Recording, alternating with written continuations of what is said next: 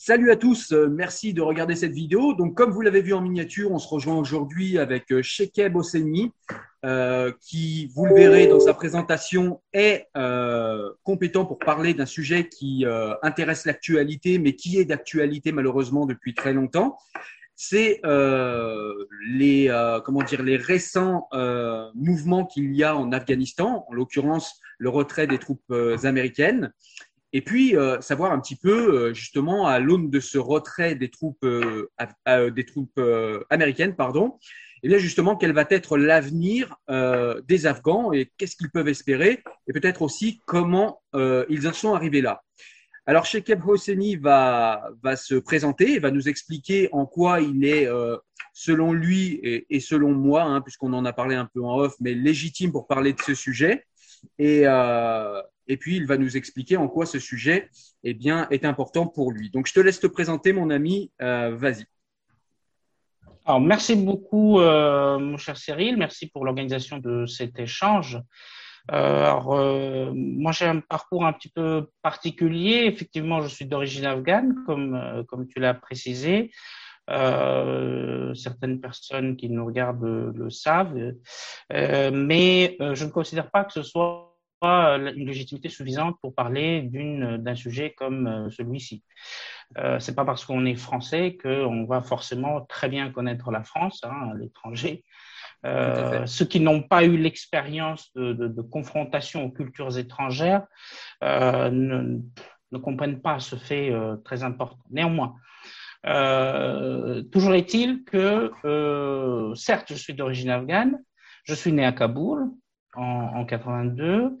Euh, j'ai euh, ensuite, en 87, donc euh, j'avais 5 ans, quitté ce, ce, cette terre natale pour Moscou, la capitale à l'époque de l'Union soviétique, où mon père avait été nommé ministre plénipotentiaire.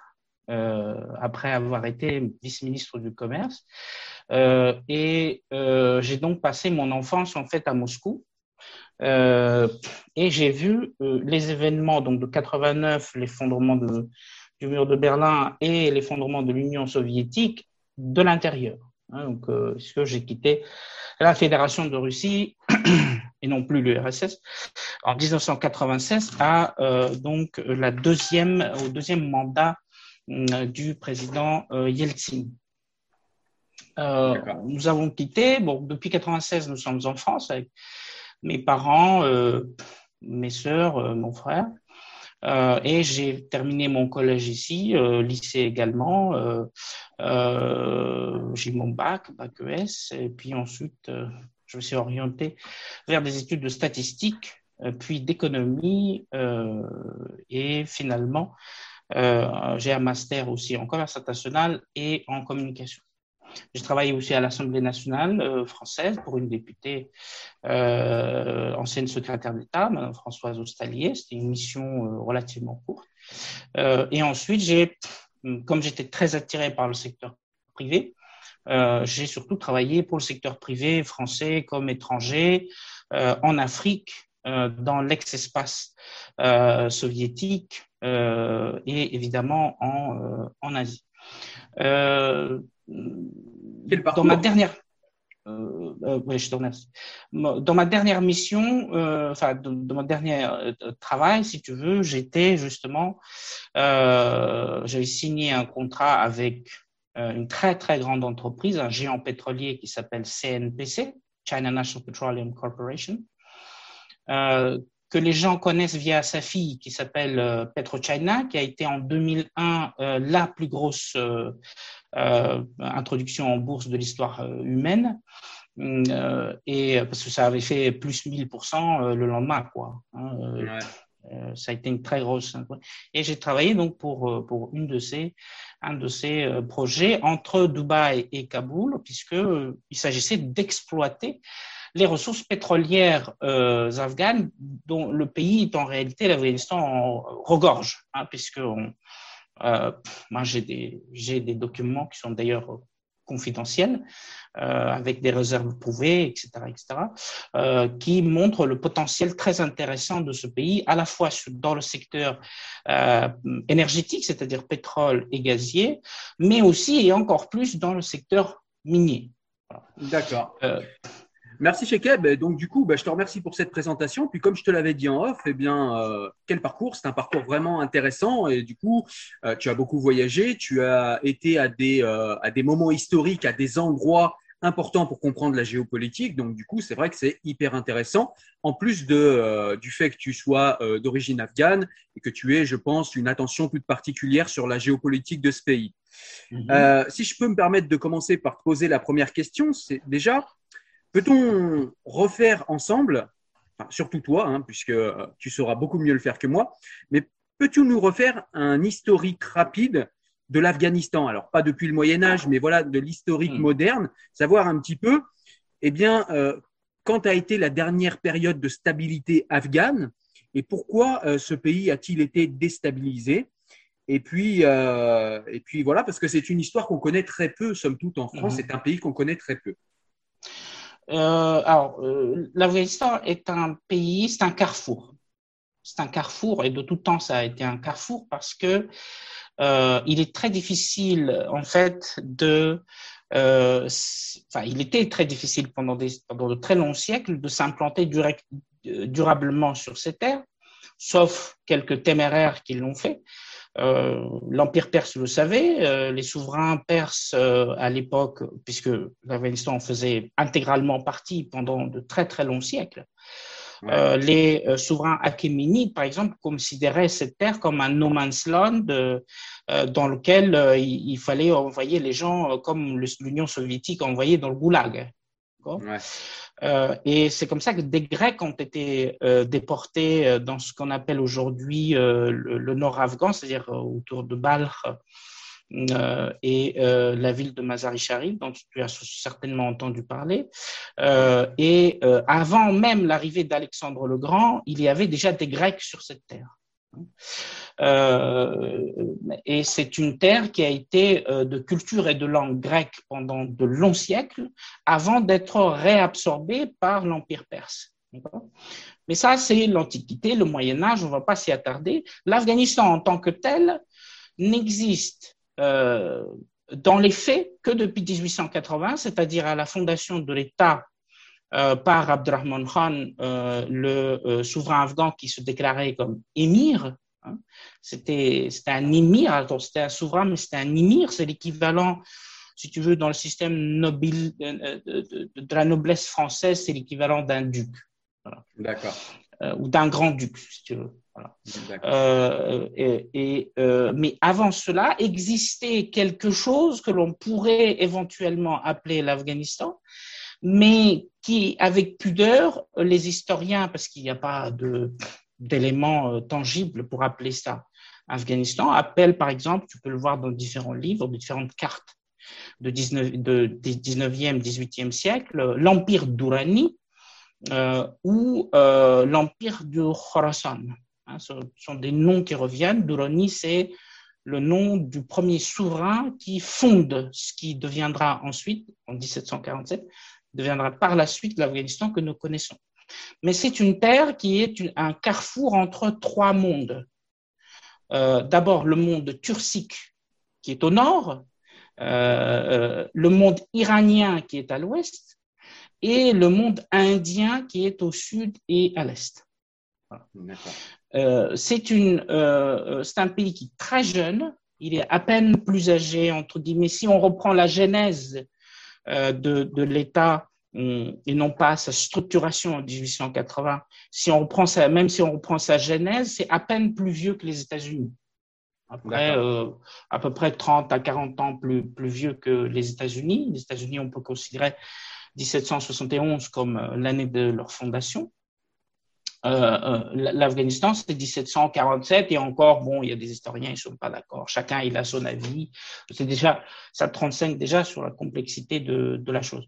Mais c'est un pays euh, euh, qui est euh, euh culturellement composé de deux grandes familles, hein, deux grandes familles de d'ethnie et de peuplade. C'est-à-dire, il y a une très grande famille des Iraniques. Mmh. Je préfère le terme iranique, qui est aussi un terme scientifique, pour le distinguer du terme iranien pour une raison simple, c'est que iranien peut prêter confusion avec la nationalité de l'État actuel. Alors que iranique, ça peut recouvrir une réalité qui va des Kurdes jusqu'au Tadjikistan. Euh, donc la première famille, c'est euh, la famille des Iraniques, dans lesquels on retrouve par exemple les Tadjiks, euh, on retrouve les Pashtuns. Donc on retrouve finalement une grosse majorité des Afghans. Et l'autre famille, grande famille des peuples et peuplades qui constituent l'Afghanistan, ce sont toutes les ethnies et peuplades turciques dans lesquels on retrouve les Ouzbeks, les Turkmènes, les Kizilbash, euh, les Aymars, etc. etc. Voilà. Euh, par-dessus ça, il, faut, il ne faut pas oublier de remettre la couche religieuse. Euh, puisque aux côtés de tous ces peuples-là, en plus il y a une peuplade, un peuple très particulier que sont les Hazara, euh, qui sont une minorité en danger en Afghanistan avec l'arrivée des talibans. Ils ont déjà commis des massacres contre les Hazara. Il faut le préciser, il faut le souligner parce qu'ils sont vraiment en danger. Euh, par-dessus cette réalité ethnique, il y a aussi la, réalité religieuse. Les musulmans sont, les Afghans sont à 99% musulmans et dans 99% euh, musulmans, pardon, mais dans ces 99%, il y a un ratio entre 80-20 pour les sunnites d'un côté et les chiites de l'autre. D'accord. Les chiites sont d'obédience jafarite, hein, de l'école jafarite, majoritairement, je ne dis pas qu'il n'y en a pas d'autres, mais majoritairement. Et les sunnites sont de euh, la toute première école qui, qui, a été fondée en, en islam et qui est l'école hanafite et qui est, qui est d'ailleurs le madhab, c'est-à-dire l'école euh, majoritaire du monde, du monde, enfin majoritaire, la, plus nombreuse du monde, euh, du monde sunnite. On, on, y retrouve la Turquie, on retrouve l'Afghanistan, on retrouve le Pakistan, euh, tout le monde musulman de l'Inde, etc., etc. Euh, Pardonne-moi, Shekeb, juste une petite question avec ta permission. Au niveau de la structuration politique, est-ce qu'il y a une structuration religieuse officielle? Non, bah, comme dans, tout, euh, dans tous les pays musulmans, euh, euh, ça dépend de, quoi on parle. Si on parle du chiisme, oui. et si tu entends par là le, clergé, oui, chez les chiites, il y a effectivement un clergé. Chez les sunnites, il n'y en a pas. Alors, je veux dire plutôt une structure politique locale, c'est-à-dire en, Afghanistan. Est-ce qu'on a, est-ce qu'on a une structuration politique? Ma question était un peu vague, c'est vrai. Que je voulais dire, c'est est-ce qu'on a une déclaration politique euh, dans, les, euh, dans le contrat social afghan, euh, une définition de ce qu'est au niveau religieux ce pays? C'est-à-dire, on pourrait avoir, tu sais, on pourrait avoir dans certains pays une minorité hmm. de chiites hmm. qui, au final, sont quand même, sont quand même les détenteurs du pouvoir politique.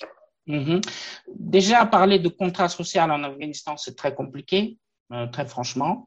Euh, c'est un concept qui est totalement euh, opaque pour les Afghans euh, eux-mêmes. Il y a la Constitution, en revanche, qui, qui d'ailleurs, je ne sais même pas s'il est encore en force, mais qui accorde donc au droit islamique la primauté et qui accorde la primauté à la charia. C'est déjà une réalité. Mais au moins, le régime qui vient de tomber, qui était une république, donner une place importante à ce qu'elle appelait euh, le système judiciaire profane, non musulman. Donc les jugements ont été rendus en fonction aussi euh, des euh, conventions internationales dont l'Afghanistan était signataire. L'arrivée des talibans remet évidemment tout ça en cause parce que quand on dit islam, quand on dit la charia, le truc c'est qu'il y a autant d'islam qu'il y a de musulmans. Hein, et chacun il va de son euh, de son truc euh, l'islam c'est ceci l'islam c'est cela. Et, ils vont tous dire non non non ça c'est pas l'islam les talibans. Alors que le réel enfin faut être vraiment euh, aveugle pour, pour, pour, pour ne pas voir le réel. La première chose que les talibans font quand ils prennent le, palais présidentiel c'est qu'ils ils, récitent le Coran quand même. À moins que le Coran soit ne soit pas l'islam Et ils sont bien musulmans. Voilà. Ouais, le fameux c'est pas ça l'islam. Voilà, donc euh, euh, et euh, ces, ces, gens-là vont évidemment remettre en cause cette, cette définition de la charia qu'ils vont définir eux-mêmes et qui risque d'être exactement la même qui a été pendant entre 99, 96 et 2001. Alors, tu m'offres une belle transition, justement. Euh, pour essayer de comprendre, justement, c'est la deuxième question que j'avais à te poser. C'est quelles sont les raisons euh, historiquement de la présence américaine en Afghanistan, justement? Mhm. euh, Est-ce que tu me permets que je revienne sur une de tes questions importantes Bien sûr. Que tu as posée, à laquelle je n'ai pas, pas, répondu? Tu m'as tu, demandé, mais qu'est-ce qui fait que l'Afghanistan est dans cet état hein, et, et, et, les étapes euh, majeure euh, du XXe siècle? Euh, il y a une étape très majeure, c'est-à-dire que au XXe siècle, c'est l'invasion soviétique. Ouais. C'est l'invasion soviétique. Euh, avant cela, l'Afghanistan avait connu 40 ans de paix totale. Hein, c'est-à-dire à la tête, même plus de, de, de 40 ans, 46 ans, euh, à la tête duquel il y avait d'abord le fameux euh, souverain Zahir Shah, que beaucoup de gens connaissent, euh, surtout les anciens, euh, qui était un francophone et francophile. Hein, C'est un francophone accompli, il parlait français sans accent, hein, Shah, euh, jusqu'à un âge, un âge avancé. Euh, et ensuite, euh, son cousin qui, qui le renverse euh, et qui est beaucoup plus violent, enfin, c'est, qui, qui, est beaucoup plus, euh, euh, beaucoup moins réfléchi que Shah et qui est beaucoup plus agressif, ouais. surtout vis-à-vis de l'URSS, et c'est ce qui va finir par énerver les soviétiques, qui entraînait la grosse partie des cadres de son armée. D'accord. il procède donc à un coup d'État et arrive ce qui ne devait pas arriver, euh, c'est-à-dire, et en plus c'est une décision unilatérale, c'est ce que écrit par exemple le général Gromov hum, dans son livre Ограниченный contingent, euh, le contingent limité. Euh, bon, comme tu le sais, comme tu l'as deviné, je suis russophone, mm-hmm. et il explique que c'est une décision qui avait été unilatérale de la part de Brezhnev d'un côté et de Tchernenko. Hein, ce sont deux membres, évidemment, Brezhnev, c'était le chef de l'État, ouais. et Tchernenko, qui était membre de Politburo. Euh, et c'est une décision qui avait été euh, prise euh, par ces deux-là, euh, sans avoir tenu compte des oppositions pourtant clairement euh, mentionnées euh, dans les comptes rendus de Politburo dont les archives sont euh, au Kremlin, l'opposition d'Andropov, l'opposition de, de, de, qui, deviendra le dirigeant soviétique avant Gorbatchev, euh, l'opposition de tous les autres. Euh, et ça, ça a permis, en fait, si vous voulez, si tu veux, ça a permis, enfin, enfin, Brezhnev prend cette décision, et là, c'est le début du cauchemar. C'est le début du cauchemar, puisque les Afghans ont une habitude, s'il y a bien une chose qu'ils détestent, c'est la présence des armées étrangères. Et je pense que tous mm. les peuples sont à peu près euh, pareils sur ce plan-là. Voilà. Ouais. Euh, et, et, et, la machine s'emballe. Elle s'emballe puisque, à côté de ce jeu géopolitique et géostratégique de Brejnev, je n'ose même pas qualifier ça de soviétique, mais de Brejnev, euh, les autres en profitent aussi. Les Iraniens d'un côté, les Pakistanais de l'autre, on en parlera, euh, les Chinois, les Indiens, etc., etc. Et on assiste à un, euh, emballement qui, malheureusement, hum, donne ce que euh, nous connaissons. S'agissant l'intervention euh, des États-Unis en Afghanistan, ça c'est une très bonne question. Parce que, comme tu le sais, il y a les attentats du 11 septembre, Hein. Euh, parfois, euh, tu sais, euh, je suis un peu effaré des fois, parce que je, tu le sais, je suis intervenant dans les grandes écoles, notamment en, en, cours de stratégie et de management, et je vois débarquer depuis l'année dernière des jeunes gens qui, qui sont ce que j'appelle post 9-11, c'est-à-dire qui sont nés après le 11 septembre. Euh, qui ont 20 ans, hein, on est en 2020, 2021, euh, qui ont 20 ans, euh, 19 ans, euh, et qui n'ont pas connu le, le, 11 septembre. Tu vois Mais toi ouais. et moi, nous l'avons connu. Nous l'avons, c'est-à-dire nous l'avons vu. Euh, ça a été un choc immense pour la nation américaine. évidemment, c'était c'était un acte odieux, évidemment condamnable. et les États-Unis décident, dirigés à l'époque par George W. Bush, George Walker Bush, qui a succédé à Bill Clinton, euh, de, euh, si tu veux, un, se venger, parce qu'il y a aussi un peu, un peu de ça, euh, et deux, enfin, la principale mission officielle, ça a été, un, capturer Osama Ben Laden, que, qui a organisé ces attentats et qui, qui les a payés, etc., etc. Et deux, plus largement, combattre le terrorisme. C'est venu greffer là-dessus d'autres missions que Bush, en fait, il étoffe ensuite, il, il, il, rajoute des missions de state building, c'est-à-dire il, veut créer un État parce que, bon, effectivement, euh, la, politique, c'est un peu comme la nature, euh, ça a horreur du vide. Donc, euh, les talibans partis, fallait, quand on vient, on, envahit, on bombarde, faut bien faire quelque chose. Donc, on a créé de toutes pièces cette république qui s'est effondrée le 15 août, le 15 août dernier. Mais la raison principale, les deux raisons principales, c'était Oussama Ben Laden et euh, le, fait de combattre euh, le terrorisme international. D'accord. Et du coup, euh, au niveau de, de, Oussama Ben Laden, il était en Afghanistan, plus parce que c'est, comme tu le disais, peut-être un endroit où c'était un petit peu une espèce de no man's land où on pouvait peut-être se cacher dans les montagnes, etc. Ou est-ce qu'il y avait une vraie adhésion de la population euh, J'imagine pas de la population entière, mais je veux dire peut-être d'une structure politique de l'accueillir et de le protéger? Alors, euh, le, truc, c'est que euh, euh, les talibans, qui sont évidemment des fondamentalistes islamiques, euh, les talibans sont avant tout afghans. et un afghan est particulièrement nationaliste. C'est-à-dire, qu'est-ce que ça veut dire? Ça veut dire que un combat internationaliste islamiste, ça n'intéresse pas un afghan même si il aime son prophète, euh, même s'il est très fondamentaliste. Euh, il, les talibans n'ont jamais été concernés par ce qui se passe en Palestine. Ouais, c'est vrai. Ça ne, les, intéresse pas. Euh, le, djihad, tous ceux qui ont fait le djihad contre l'Union soviétique, c'était pareil. Pour eux, la priorité, et pour tous les d'ailleurs djihadistes afghans, ça, ça, a été avant tout l'Afghanistan.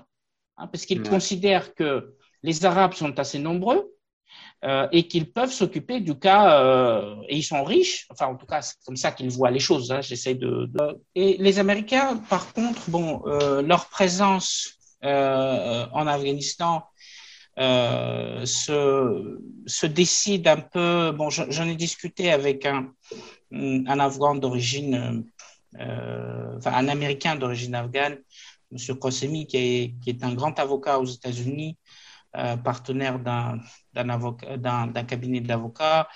Euh, la Maison Blanche est souvent euh, son client. il m'a raconté aussi la prise de décision de M. Bush, hein, qui a été aussi, elle, un peu spontanée. il y a eu un flottement, une espèce de, un moment de d'hésitation de l'administration Bush de s'engager. Euh, il voulait au début, c'était un plan à la, à la Bill Clinton, c'est-à-dire de bombarder intensivement euh, l'Afghanistan via les missiles Tomahawk, hein, comme ils avaient fait au Soudan euh, en 98, euh, suite aux attentats de Nairobi et Dar es Salaam en Tanzanie et au Kenya. mais finalement, ils se sont, ils se sont dit c'est pas possible. il faut, il faut éradiquer ce, mal. Hein, Rappelle-toi, axe du mal, enfin, toute cette rhétorique très moraliste. Euh, et euh, il prend la décision. Il prend la décision. Néanmoins, euh, néanmoins, c'est une décision, c'est une action qui a été légalisée hein, à, à, à fortiori, parce que a posteriori, pardon, parce que au début il y a eu des actions militaires, mais très rapidement Bush réunit le Conseil de sécurité des Nations Unies euh, et obtient en fait un mandat. D'accord. Il obtient un mandat euh, et ce qui fait que euh, cette guerre est légale. Contrairement à tous ceux qui disent euh, blablabla, bla, bla, bla, cette guerre est légale. Euh, il n'y a eu strictement aucun veto euh, pendant ce vote hein, en 2001 et qui a autorisé les Américains d'y aller. je dirais même plus. Les, les, Iraniens, par exemple, qui sont aujourd'hui euh, les mollahs iraniens, qui sont aujourd'hui les parrains des talibans, en partie, les petits parrains, euh, et, et, ils soufflaient puisqu'il ah y avait des tensions entre le gouvernement euh, iranien et les talibans. Ils étaient au bord de la guerre en 98, 99, euh, mais finalement, il, ne s'est rien passé. Donc, euh, un pouvoir qui débarque, qui élimine leur ennemi, euh, qui les harasse aux frontières, notamment à cause de, la drogue, ils ont soufflé. les Russes n'ont opposé aucun veto. Les Chinois n'ont opposé aucun veto. Euh, il n'y a eu qu'une abstention chinoise, c'est tout. Euh, les Russes qui sont si prompts aujourd'hui à cracher sur les États-Unis en disant, hein, en, buvant du petit lait et en se moquant des Américains, oublient que pendant 15 ans, ils avaient organisé le transport du matériel américain via leur propre territoire vers l'Afghanistan. Euh, euh, pareil pour la Chine, qui était très contente de voir enfin euh, pouvoir régler le cas afghan, qui, les talibans, où il y avait des camps d'entraînement pour les Ouïghours qui allaient ensuite commettre des attentats en Chine. Tout ça financé et aidé par son allié pakistanais. Hein, ça qui est quand même assez drôle, c'est que les Pakistanais, les Chinois ferment les yeux sur les actions de leur leur de leurs de leur alliés pakistanais, mais qui euh, se concentrent sur euh, les, euh, les pauvres talibans qui ne sont trois fois rien hein, face, face à l'État euh, pakistanais qui finance le terrorisme et qui oublient, qui vont jusqu'à oublier leur propre international et même leur sécurité pour les beaux yeux, si j'ose dire, du, du Pakistan. Donc, le problème, si tu veux, c'est que, et je peux partager ah, euh, je ne peux pas partager. Euh, euh J'avais des statistiques euh, à montrer, mais euh, progressivement, depuis l'arrivée des Américains, on a des casualties, c'est-à-dire des, morts hein, du, côté de l'armée américaine et de l'OTAN qui, qui vont crescendo, en fait. Hein, qui accroissent. On atteint un pic à peu près en 2011-2012 euh, ce qui montre bien que la guerre s'était considérablement intensifiée. Tout à fait. Là, euh, 2009, euh, on est au, à l'époque d'Obama, on a la crise euh, euh des subprimes, hein, rappelle-toi, ouais. qui avait bon, foutu un petit peu la zizanie sur les marchés. il y a eu Dubaï qui, bon, enfin, il y a eu beaucoup de mm. problèmes. Donc, question d'argent. Euh, et Obama se rend compte de quelque chose de très important, c'est que il se dit, ils sont de plus en plus forts ces talibans, euh, ce qui fait que euh, le rouleau compresseur que Bush a mis en place et que je continue à, à, à dérouler sur l'Afghanistan, ben, il marche pas. Il ouais. fonctionne pas. Euh, et là, pour pouvoir se retirer de l'Afghanistan, Obama pense à transférer euh, cette, euh, cette guerre, si tu veux, du, du terrain, du terrain, euh, du terrain euh, physique, si j'ose dire, vers le terrain politique. Voilà. Ouais. C'est-à-dire, cela signifiait qu'il fallait négocier avec les talibans, euh, et ça signifiait qu'il fallait mettre en, en, place une feuille de route hein, de, de, négociation, de, de leur reconnaissance progressive, etc., etc. Donc, 2009. 2009, Biden était vice-président d'Obama. Ouais. Et, et, il était en charge de l'Afghanistan. D'accord? Ouais. Et, et, il s'est rendu, il, il, a intensément travaillé pendant deux ans sur ce cas. Et d'après quelques informations que j'ai, des gens qui sont à Washington, euh, il a, euh, euh, pendant ces deux années, eu beaucoup d'aversion pour les Afghans. Beaucoup d'aversion, de détestation même, il ne, comprenait pas ce qui se passait parce qu'il euh, y avait des rapports contradictoires déjà entre ce que disaient les Afghans, ce que disait la CIA, ce, que, ce qui se rapportait de, euh, de, de, de l'armée américaine. Euh, tout ça l'énervait beaucoup. Hein. Euh, évidemment, c'est ce qu'il a rapporté à, à, à, Obama. Et dans cette même période, il y a eu une forte dégradation des relations entre personnelles entre le président Obama et le président Karzai. Voilà. Le président Karzai que j'ai rencontré à trois reprises, hein, euh, qui très franchement ne se distingue pas par sa grande intelligence, hein, même plutôt le contraire. Euh, c'est un, monsieur très complotiste, faut le savoir. Ah ouais? Très complotiste. Hein. Il, a, il, y a des vidéos de lui où il euh, raconte euh, enfin, des, des, des bêtises, hein, pour euh, rester correct. Hein. Il raconte des bêtises alors qu'il est chef de l'État. Euh, euh, les gens, enfin, sa parole valait quelque chose et il n'en faisait pas économie. Donc, il fallait. voilà.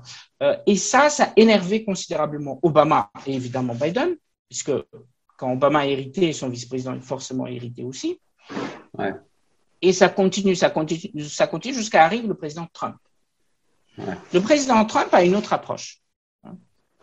C'est un homme d'affaires, il, il, va se dire, euh, écoute, au début, il est très gentil, hein, euh, il, reçoit les Afghans, il les caresse dans le sens du poil, etc., etc.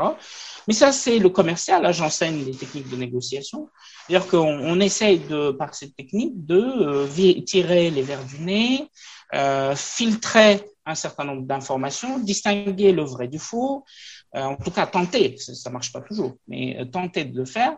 Euh, et c'est ce qu'il fait à la fois avec donc Ashraf Ghani qui s'est enfui et Dr Abdullah qui était son sorte de premier ministre et qui s'opposait un peu une cohabitation à l'Afghan. et il arrive à la conclusion que avec ces mecs-là, avec ces gens-là, je ne pourrais rien construire. Hein, et qu'il fallait donc négocier directement avec les talibans. Hmm. Démarre donc une session de négociation, mais un peu sur le tard. Je pense personnellement que le président Trump était certain de sa victoire hein, euh, dans les élections. Euh, euh, et étant sûr de sa victoire, il laissait ses, ses, négociations s'éterniser, alors qu'il disait que c'était une de ses plus grandes priorités. Ouais. Juste pour récapituler, euh, Shekeb, pardonne-moi. Euh, en fait, si, si j'ai bien compris, en fait, les États-Unis se sont décidés à négocier avec les talibans puisque le gouvernement qui avait euh, été mis en place n'était pas capable, n'était pas des gens sur qui on pouvait compter, sur lesquels on pouvait s'appuyer. Euh, c'est ça le problème, si tu veux. C'est ça le cœur du problème. C'est ce qui explique aussi l'effondrement euh, de cette république, de l'armée afghane, qui, contrairement à ce que dit Olivier Roy, euh, et bien existe, enfin, existait bien. Hein. Euh, c'est pas parce qu'en 1940, et d'ailleurs il se contredit complètement, hein, je ne sais pas si tu as lu son, son interview, euh, mais en 1940, euh, quand les Allemands arrivent en France, euh, c'est un emballement, euh, bon, tu connais l'histoire mieux que moi, hein, c'est un emballement, voilà, c'est l'effondrement de, de, des institutions, de l'État, de l'armée, mais ça ne veut pas dire qu'il n'y avait pas d'armée française. C'est clair. C'est stupide de dire ça, excusez-moi. Euh, mais c'est pareil pour euh, l'Afghanistan. Il y a un emballement, il y a toute une machine de défaite. Et donc, du côté des, des, des talibans, une machine de victoire euh, qui, qui s'installe, qui s'emballe, d'accord? Et tout ça n'est pas aidé par un président euh, qui ne sait pas quoi faire, qui est totalement perdu, voilà, euh, qui très vraisemblablement panique, Hein, puisque quelques jours avant la prise de Kaboul, euh, une semaine avant, on a le, son ministre de la Défense dont la maison explose. Ah ouais. Euh, à Kaboul, dans le quartier le plus sécurisé euh, de la ville. Que, et, et, et c'est un, c'est un, c'est un, c'est un emballement, tu vois, un emballement. Et au niveau, au niveau, chez Keb, légitimité, je veux dire, dans, dans la majorité du peuple, est-ce que euh, ce gouvernement-là a une certaine légitimité ou est-ce que les talibans ont une légitimité, une assise dans le peuple qui est beaucoup plus importante?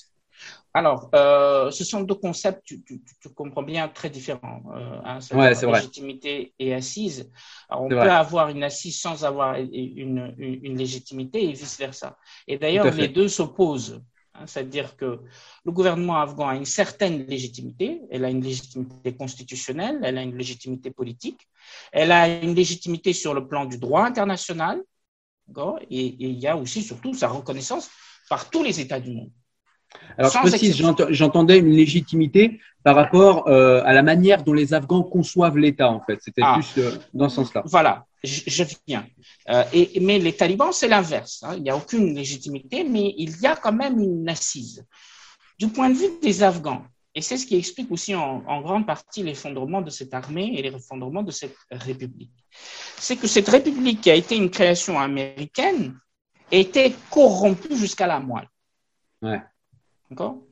Corrompu jusqu'à la moelle, dirigé par des gens qui visiblement, on le voit, je veux dire, le président afghan, euh, j'ai une exclue pour toi, euh, euh, les Émirats arabes unis viennent d'annoncer qu'ils ont accordé l'asile au président afghan Fuyard et sa, famille, donc il se trouve aux Émirats arabes unis.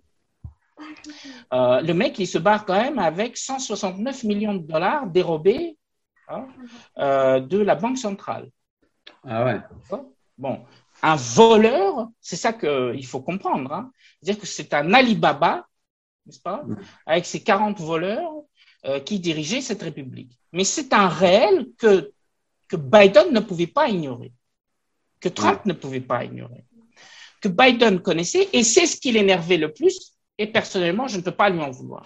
C'est-à-dire que euh, être constamment confronté à des gens corrompus, mal intentionnés, euh, des gens qui, qui, n'en ont rien à faire de, de, de, leur tout ce qu'ils veulent c'est eux leur entourage d'accord euh, se servir hein, le plus possible. C'est-à-dire que euh, il y a des fonctionnaires parce que moi j'ai rencontré plusieurs des ministres et du gouvernement Karzai et du gouvernement Rani euh, en plus des chefs d'État, j'étais en, en, discussion avec eux, il fallait mettre en place le projet, etc.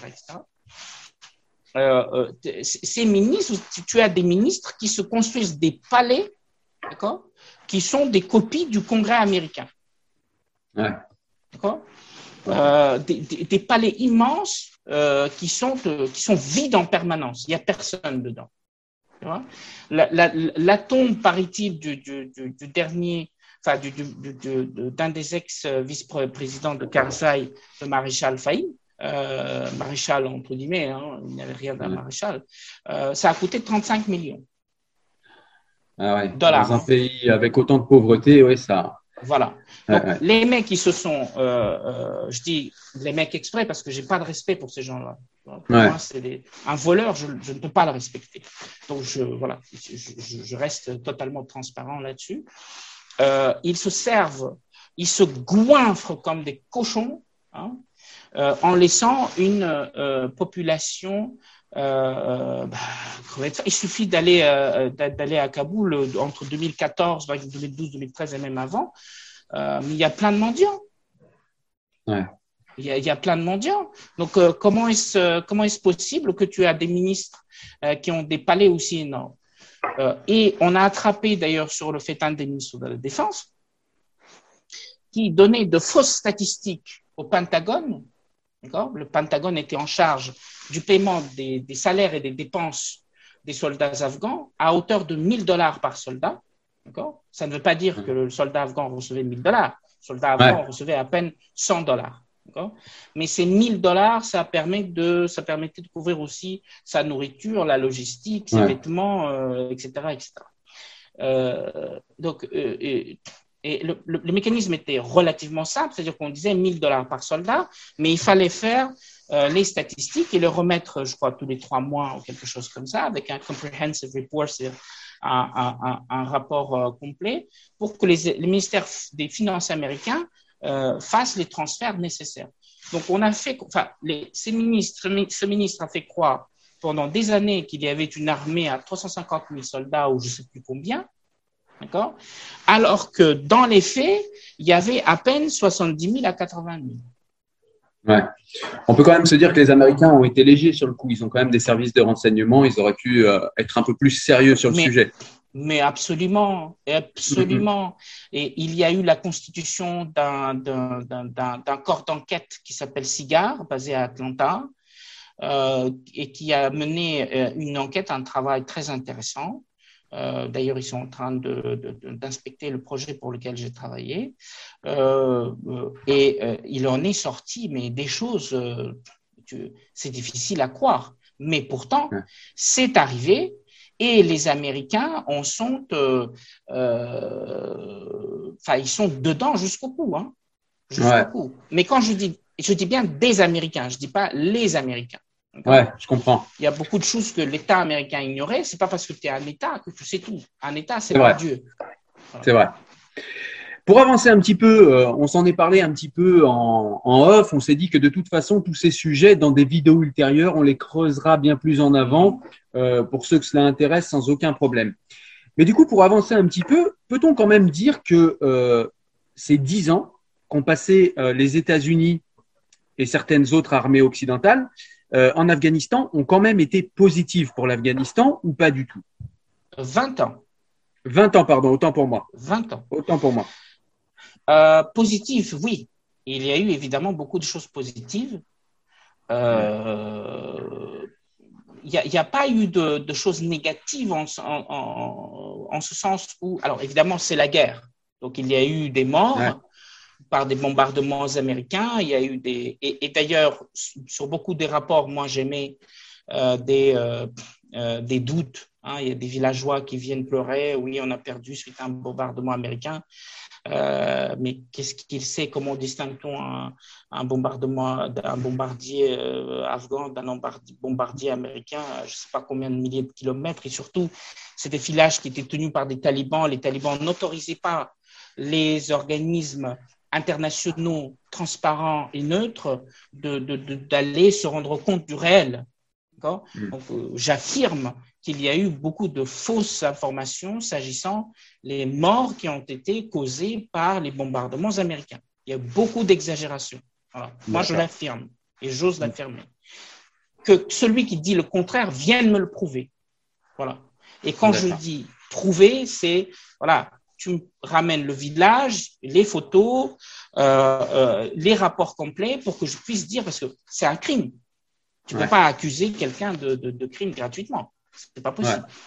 En revanche, les preuves que les talibans ont massacré euh, la population afghane, j'en ai des tonnes. Et je crois que chacun d'entre nous n'avons aucun doute là-dessus. C'est vrai. Euh, des choses positives, parmi les choses positives, il y a évidemment la constitution euh, d'une très fragile proto-démocratie. Hein, Pardonne-moi ces barbarismes, mais j'aime bien mes barbarismes. Euh, qui allait, euh, parce qu'on ne peut pas parler de démocratie. beaucoup de gens n'arrivent pas à comprendre réellement le concept de la démocratie. Hein. Euh, c'est pas parce que tu as des élections que tu es dans une démocratie. Hein. Mm. En Iran, il y a des élections. L'Iran n'est pas une démocratie. En Russie, c'est aussi. Euh, en Russie, etc., etc. Ça ne s'arrête pas aux élections. Ça ne s'arrête pas à une presse libre. Hein, parce qu'en Afghanistan, c'est vrai qu'il y avait, il y avait jusqu'à il y a quelques jours, une vraie presse libre. Euh, par contre, il y a aussi tout un pan s'agissant des droits des enfants, des droits des femmes. Ça aussi, ça fait partie des valeurs démocratiques. Mais dans une société conservatrice musulmane, euh, les femmes pouvaient déjà, euh, pardonne-moi cette, cette, parole, mais pouvaient déjà s'estimer heureuses hein, par rapport à ce qui va se passer. Voilà. elles pouvaient travailler comme mon épouse travaillait, elles pouvaient sortir sans être totalement couvertes. Euh, elle, elle, pouvait devenir indépendante financièrement. D'ailleurs, les statistiques montrent que le taux de fécondité des femmes, euh, et pour moi c'est très, très positif, euh, le taux de fécondité des Afghanes baisse hein, sur ces 20 ans. Il passe de 8 à 4,5. Ouais. très certainement que même au-delà, il passerait encore en dessous. Hein. il y a surtout la presse, hein, la presse elle est libre, enfin elle était libre, elle critiquait tout le monde. Euh, elle avait des problèmes très personnels, c'est-à-dire les, des mecs qui étaient euh, euh, des gens qui, n'étaient pas contents et qui avaient du pouvoir pouvaient venir menacer physiquement, etc., etc. Mais les institutions n'osaient jamais critiquer. c'est-à-dire les institutions de l'État n'osaient jamais faire de mal aux journalistes, etc., etc. il y a eu les droits des femmes, la liberté d'expression, qui n'est pas parfaite, évidemment. Il va aussi libre qu'en France. la constitution d'une armée, contrairement à ce que pense M. Olivier Roy, des, que, que, les États-Unis ont payé à hauteur de 90 milliards quand même, faut le dire. Hein, c'est une armée qui a, qui, a, qui a, coûté. Et tout ça donnait de l'espoir, franchement tout ça donnait de l'espoir. On se disait, oui, bon, bah, c'est peut-être possible, euh, on pourrait avancer euh, vers quelque chose de voilà, un peu plus, euh, voilà, positif. Mais malheureusement, bon, le réel a rattrapé les avant. quel réel? Eh ben, Le réel du jeu géopolitique du Pakistan, hein. le réel de cette fracture sociale plus qu'ethnique, parce que la plupart des analyses que j'entends, elles sont essentiellement ethniques. Mais cette, cette, cette approche n'explique pas pourquoi les régions non pashtunes, alors que les talibans sont essentiellement pashtunes, sont tombées d'abord. Ça n'explique pas. Voilà. Donc, les gens s'embourbent dans des explications totalement inutiles.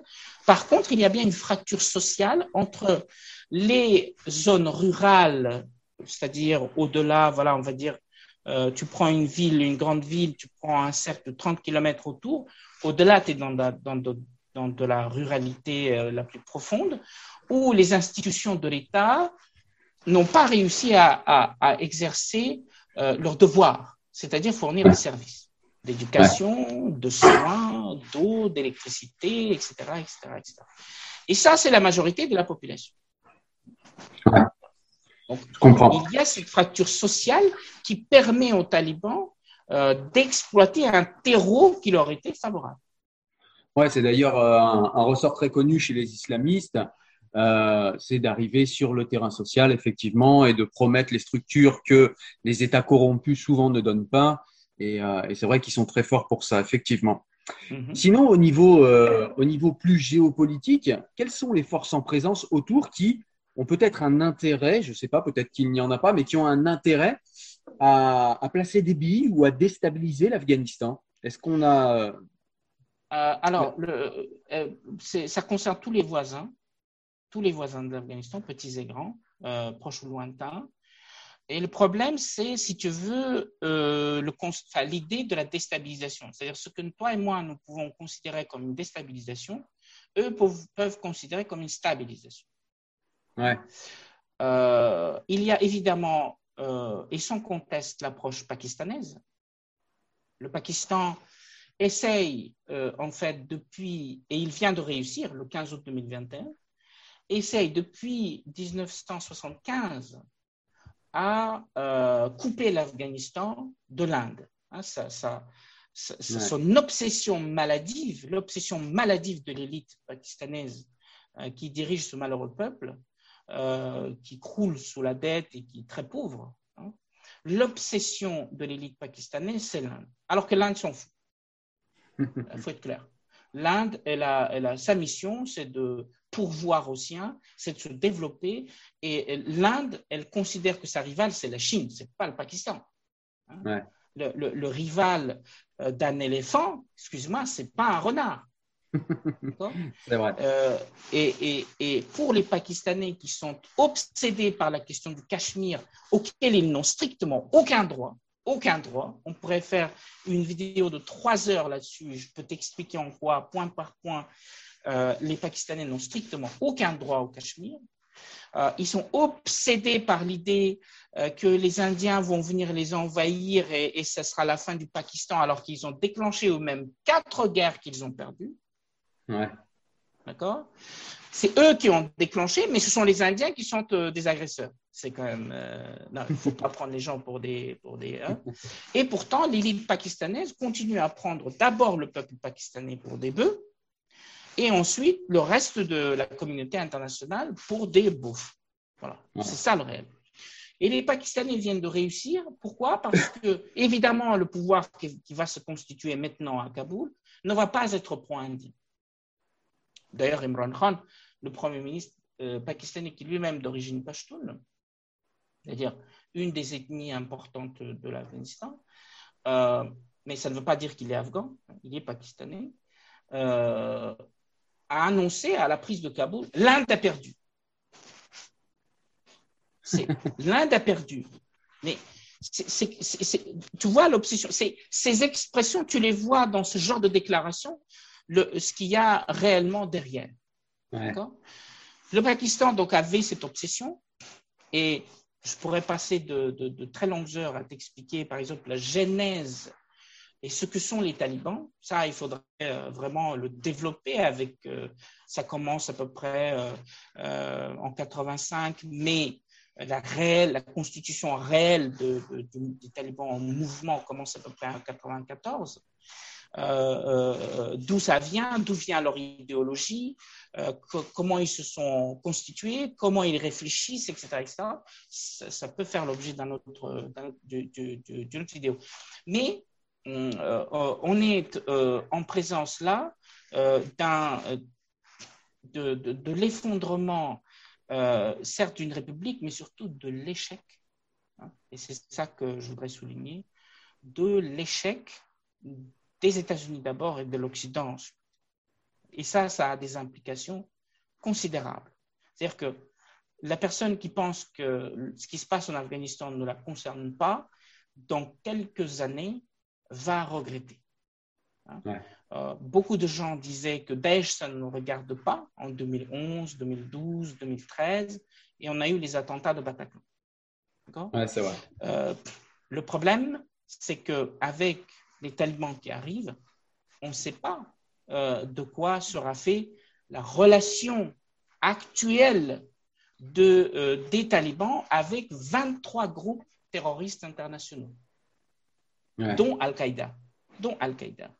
D'ailleurs, j'en profite pour dire qu'Obama a menti au peuple américain. Hein, euh, quand il est parti tuer Osama Ben Laden, il a dit la guerre est terminée pour nous, on vient d'éliminer Al-Qaïda. Mais on sait très bien que ce genre d'organisation, c'est des hydres. Vous coupez une tête, elle repousse. Et Al-Qaïda, elle, euh, elle n'est pas morte. Elle est encore là, elle coopère, elle collabore avec, euh, avec, euh, avec les talibans sous le patronage du Pakistan. Pour les Iraniens et les Chinois, les intérêts sont différents. Il y a un plan sur lequel ils se rejoignent, les deux puissances, iraniennes l'Iran est une puissance plutôt régionale tournée vers l'ouest, donc le monde arabe, euh, turc. Sa priorité, c'est plutôt l'Irak, la Syrie, etc. Mais ça commence à se chauffer de, à l'est, donc il se tourne un petit peu de l'autre côté. Euh, mais il y a un plan sur lequel les Iraniens, les Chinois et les Russes se rejoignent, c'est euh, celui de la défaite américaine. Il faut savoir que le régime iranien avait qualifié les talibans de combattants de la liberté. Ouais. Hein, de, de euh, qui ont parfaitement le droit de se battre contre euh, l'armée américaine. Ce qui me fait dire euh, que les moullas iraniens, qui évidemment sont des hypocrites, hein, qui sont également des gens particulièrement malades, tout comme l'élite pakistanaise, euh, que faisait-il à la conférence de Bonn en 2001 pour la, et 2002 pour la constitution de cette république qui vient de s'effondrer? Pourquoi ont-ils soutenu euh, cette république? Pourquoi ont-ils envoyé à l'époque d'Ahmadinejad, président iranien, et c'est ce que dit le président Karzai, jusqu'à 2 millions de dollars par mois en cash par mois, ou je ne sais plus, ou c'était une fois, euh, je ne veux pas dire de, bêtises, mais en tout cas, le président Karzai a confirmé qu'il recevait du cash en dollars depuis Téhéran. C'était pour, paraît-il, payer les frais de la présidence. Euh, ça lui a permis, dit-il, de payer des bourses à des jeunes Afghans talentueux. Euh, bon, hein, bon mais 2 millions de dollars, et c'était répétitif, c'est fait à plusieurs dollars, pourquoi faire? Ouais. Tu vois? Donc, euh, pour les. C'est du soft euh, power, quoi, au final. Euh, soft power, tout à fait. les Russes, eux, un, premièrement, donc pour eux, ils boivent là du petit lait. Il faut, faut, faut, regarder les, les, les, les médias russes. Hein. Moi, je, je, regarde, j'écoute. c'est assez drôle hein, de les voir, ces journalistes c'est même pas des journalistes hein, en Russie, euh, je ne sais pas ce que c'est. qui parle de, de, la situation en Afghanistan en, se moquant. Hein, il y a un vocabulaire très particulier qui est utilisé pour dégrader l'Amérique. Euh, pour l'insulter, en fait, indirectement. mais d'un autre côté, Poutine, pour Poutine, il faut faire renaître, peut-être sur une forme différente, sous une forme différente, l'Union soviétique. Non pas sur le plan idéologique, mais sur le plan géographique. Et pour lui, les républiques d'Asie centrale qui sont au nord de l'Afghanistan ont donc une importance absolument stratégique. Ce qui se passe aujourd'hui en Afghanistan permet à Poutine de consolider le pouvoir de Moscou. Hmm. Pourquoi?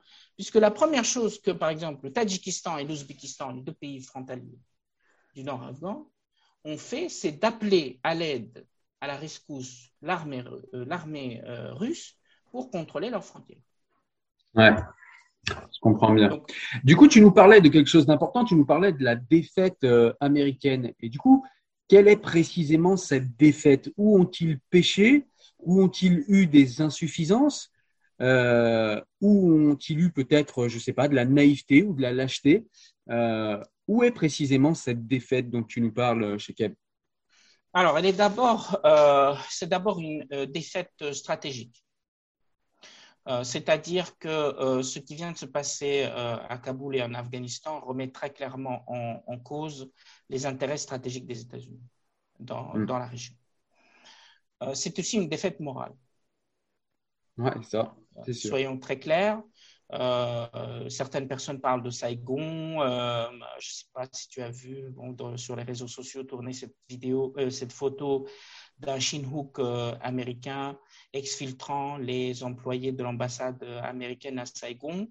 et juste en dessous, le même, hein, Shinhook, qui exfiltrait les membres de l'ambassade américaine à Kaboul.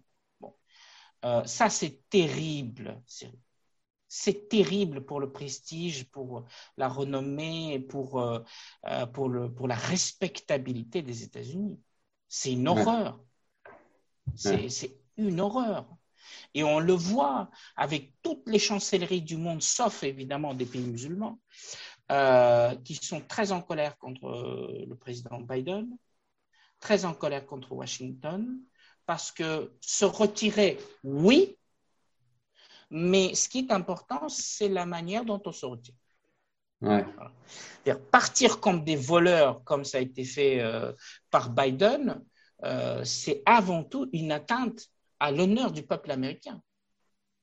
Tu vois? C'est-à-dire qu'ils ont quitté la base, qui est la, la, base la plus grande des États-Unis à l'étranger, la base de Bagram au nord de Kaboul, euh, ils l'ont quitté sans prévenir les Afghans, sans prévenir euh, euh, les autorités militaires et policières de, de Afghans. Ils sont barrés comme des voleurs.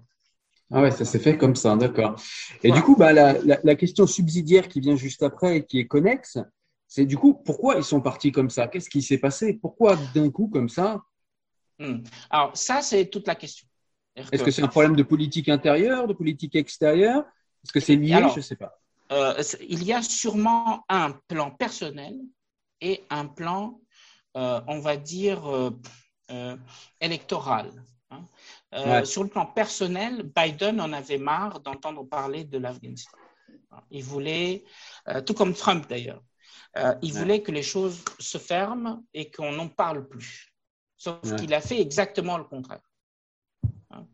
Le résultat est qu'on va encore en, parler longtemps et que lui, il en aura euh, rapidement marre maintenant des conséquences hein, de ce qu'il a fait. Euh, il se retire aussi sur le plan, c'était sa promesse électorale, ça, avait été déjà la promesse électorale de son euh, président à son deuxième mandat, Obama, ça avait été par ailleurs aussi la promesse électorale du président Trump. Euh, mais il se retire parce qu'il a, euh, voilà, un, lassitude, la fatigue, puis euh, le monsieur, il n'est plus tout frais, hein, quand même, hein, faut dire. et deuxièmement, cette promesse électorale qui le pousse voilà, à, à, agir. Néanmoins, ce qui est quand même étonnant, ce qui est étonnant, c'est que le retrait était prévu pour le 31 août. Ouais. Il avait annoncé au départ une date, c'était symbolique, complètement idiote, mais alors choisir le 11 septembre pour se retirer de l'Afghanistan, hein, je ne sais pas si, si tu te rends compte de la charge émotionnelle que c'est, tu vois dire sur une défaite, on va rajouter une autre défaite, tu vois C'est du négatif et négatif. Il, s'est cru peut-être en mathématiques, euh, moins fois moins, ça fait plus. Euh, non, hein, dans le réel, ça ne se passe pas comme ça. C'est 11 septembre, mais quel choix de... Hein euh, en petit aparté, tu m'y fais penser chez Kep Pardon, mhm. on a l'impression quand même que les chancelleries occidentales sont de moins en moins, comment dire, attentives à toutes ces symboliques-là. Elles sont très importantes, je le sais, euh, dans l'autre partie du monde. Mais en mhm. Occident, on y est de moins en moins euh, attentif. Et je trouve que c'est un défaut, justement. Je trouve que c'est une faiblesse, en fait, de ne pas être mhm. attentif à ces symboles. je suis content que tu nous rappelles ça parce que euh, c'est, à mon avis, très important dans la tête des peuples et des populations. tout à fait. Oui, ça fait partie de la mémoire, hein, de la mémoire collective. que Biden a tenté de, de violer, en fait. Moi, c'est comme ça que je vois la chose, qu'on prouve le contraire. Euh, et puis, il a avancé la date, euh, enfin, on ne sait pas très bien. Après, on a commencé à parler du, du, 31 août. Pourquoi le 31 août?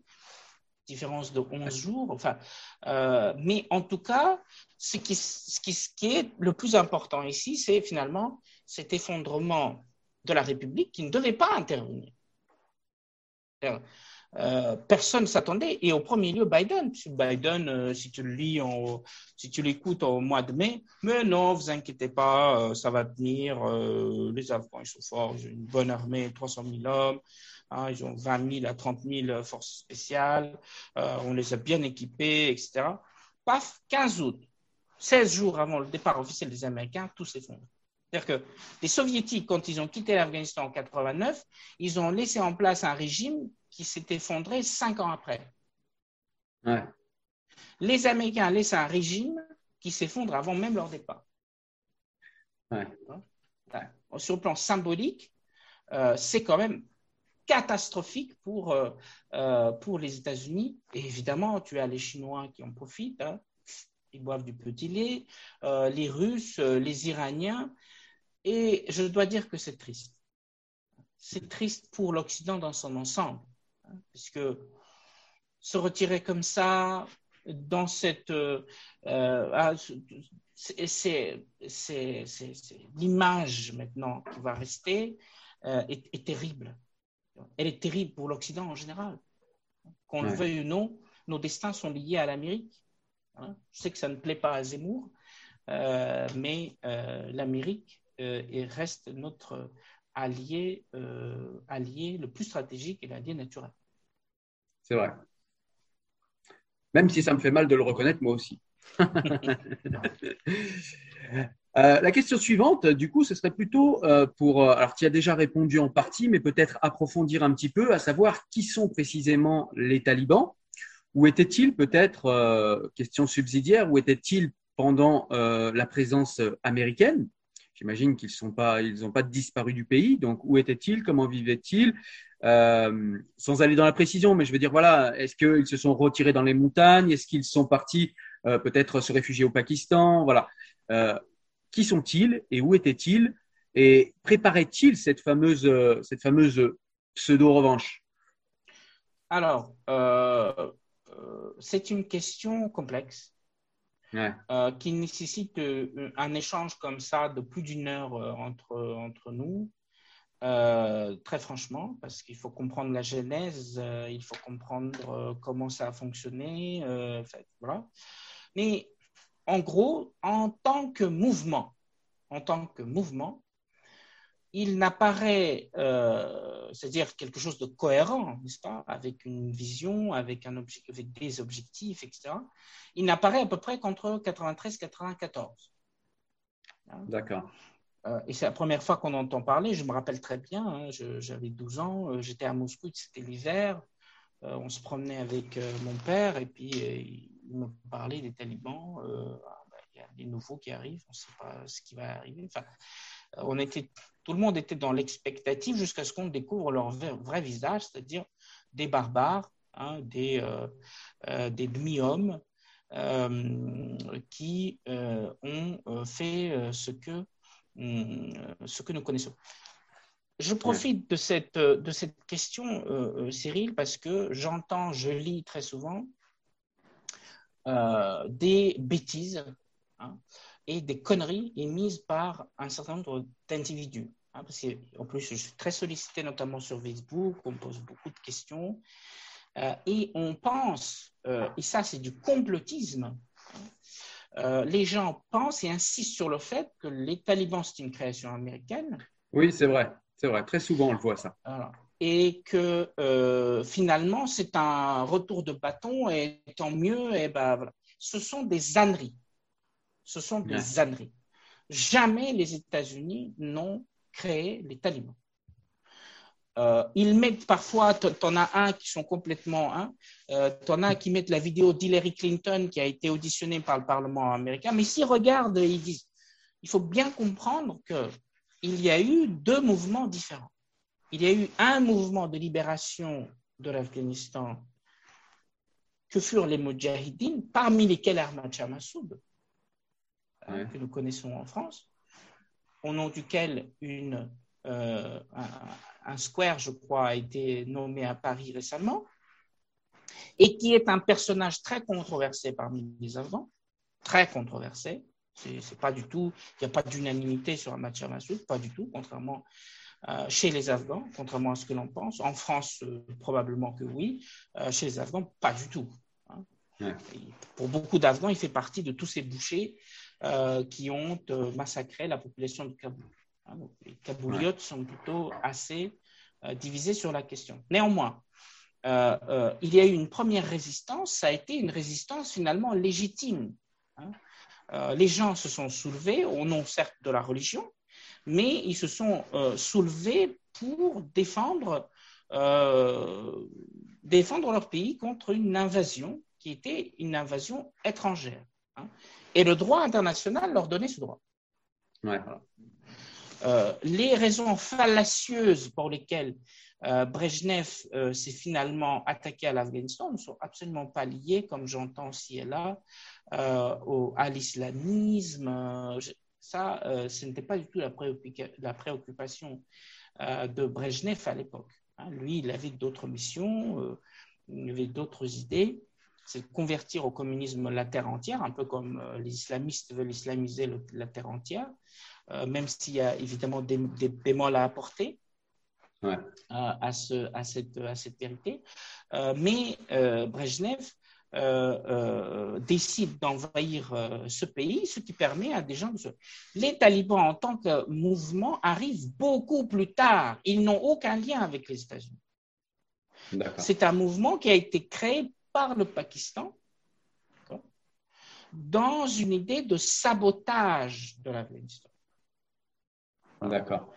Ils ont créé pour pouvoir utiliser comme des pions sur la scène politique afghane, euh, avec un seul objectif très clair, c'est de rompre l'isolement de l'Inde, euh, rompre l'isolement du Pakistan. Puisque quand tu regardes la carte, Pakistan est pris un peu en sandwich entre l'Inde d'un côté et l'Afghanistan de l'autre. Et Kaboul et New Delhi s'entendaient très bien. Tous les, mujahideen tous les mujahideen, les combattants de la liberté qui, euh, enfin en tout cas qualifiés comme tels par euh, les États-Unis, hein, ce n'est pas mon propos, c'est, je reprends les, qualifications américaines de l'époque, euh, les combattants de la liberté, les mujahideen qui combattaient le pouvoir euh, soviétique, à un moment donné, se sont retournés contre les, intérêts pakistanais, non pas par haine ou je ne sais pas quoi, mais parce que en arrivant au pouvoir, ils ont réalisé que ah, nous sommes l'Afghanistan, euh, on a des intérêts et il se trouve que notre intérêt, ben, c'est pas le Pakistan, c'est l'Inde. Et toutes les républiques qui sont formées en Afghanistan ont été pro-indiennes. Et vice-versa, l'Inde a toujours été pro-régime de Kaboul, sauf évidemment euh, l'époque euh, talibane. Et euh, l'obsession du Pakistan, ça a toujours été d'installer un pouvoir, même pas ami, un pouvoir soumis à Kaboul, avec une vision encore plus, plus osée qui avait été dévoilé encore quelques années par Gulbuddin Hekmatyar, l'un qu'on appelle le boucher de Kaboul, sûrement tu en as entendu parler. Tout à fait. un, monsieur détestable, détestable, qui, soutient d'ailleurs les talibans aujourd'hui. il est à Kaboul, mais lui, il risque rien, évidemment. Euh, qui, disait que les Pakistanais sont venus le voir et lui ont dit, écoutez, ce qu'on veut, c'est de vous mettre au pouvoir, vous, tous ceux qui sont pro-pakistanais, pour former une confédération, Afghanistan-Pakistan, tout ça, c'est-à-dire former un nouveau pays euh, dans l'intérêt euh, finalement de tous. Et on se rend compte qu'en constituant un pays commun entre le Pakistan et l'Afghanistan, euh, ça donne une, euh, énormément d'avantages au Pakistan, hein, qui est une bande en fait d'à peine 400 km de large et qui n'a aucune possibilité de se défendre si jamais euh, l'Inde lance sa stratégie de conquête du Pakistan. D'accord? Qui, elle, est totalement fantoche. C'est-à-dire, c'est une idée totalement absurde. Les Indiens n'ont aucun intérêt à envahir le Pakistan. Euh, et ils ne vont jamais commettre cette folie parce qu'ils ont déjà une population d'un milliard 300 millions d'individus à gérer qui va dépasser la Chine dans les deux, trois euh, années qui viennent en, termes démographiques. Oui, tout à fait. Je te remercie, Shekeb. Du coup, on va passer à une question euh, complètement différente, quoique pas tant que ça. C'est une question également que on écoute beaucoup et qu'on lit beaucoup sur Internet. Tu as dû la lire également c'est euh, cette fameuse collusion au nom de l'islam entre les talibans et la population. Qu'en est-il de cette collusion? Est-ce qu'elle existe? Alors, tu nous as dit tout à l'heure que les talibans avaient quand même une assise dans la population, ce qui répond en partie à cette question. Mais est-ce que cette assise va plus loin? C'est-à-dire, est-ce qu'il y a un véritable assentiment de la population pour euh, un régime taliban? Pour euh, peut-être la charia, leur manière de voir l'islam en tout cas euh, il est très difficile de répondre à cette question, euh, mon, cher, euh, Cyril, comme ça, voilà, tranché. Ouais, de but en blanc, ouais. Parce que ce qui, ce, qui ne, ce qui nous manque, ce sont des données démographiques. Ce qui nous manque, c'est une photographie sociale de, de l'Afghanistan, sa composition sociale. Ethnique, bon, on l'a un petit peu, plus ou moins. et des disparités de revenus. De, ça, ça, ça, pourrait donner un certain nombre d'explications, mais on ne les a pas.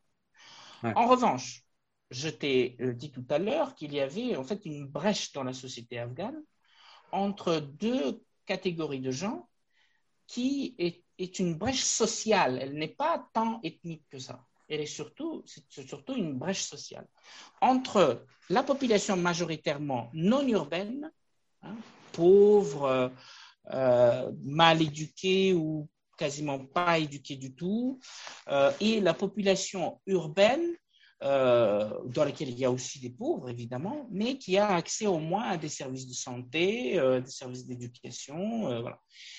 La République, de, la République islamique d'Afghanistan, qui vient de s'effondrer, créée par l'Occident et, même par la communauté internationale en général, parce que tout le monde a reconnu, cette République s'est avérée totalement incapable de euh, exercer ses fonctions régaliennes. à partir de là, qu'est-ce qui reste quoi pour les gens? J'ai envie de répondre euh, en, te donnant en fait, euh, en te disant deux choses. Il y a une frange de la population, et je n'ai aucun doute là-dessus, qui soutient les talibans euh, de, euh, comment dirais-je, euh, de, de, de, cœur. C'est vraiment ancré parce qu'ils ont la même vision, c'est l'islam, c'est la charia, c'est il le faut. Mais il y a aussi une frange qui les soutient, et elle est majoritaire, je pense, qui les soutient par dépit. Ouais.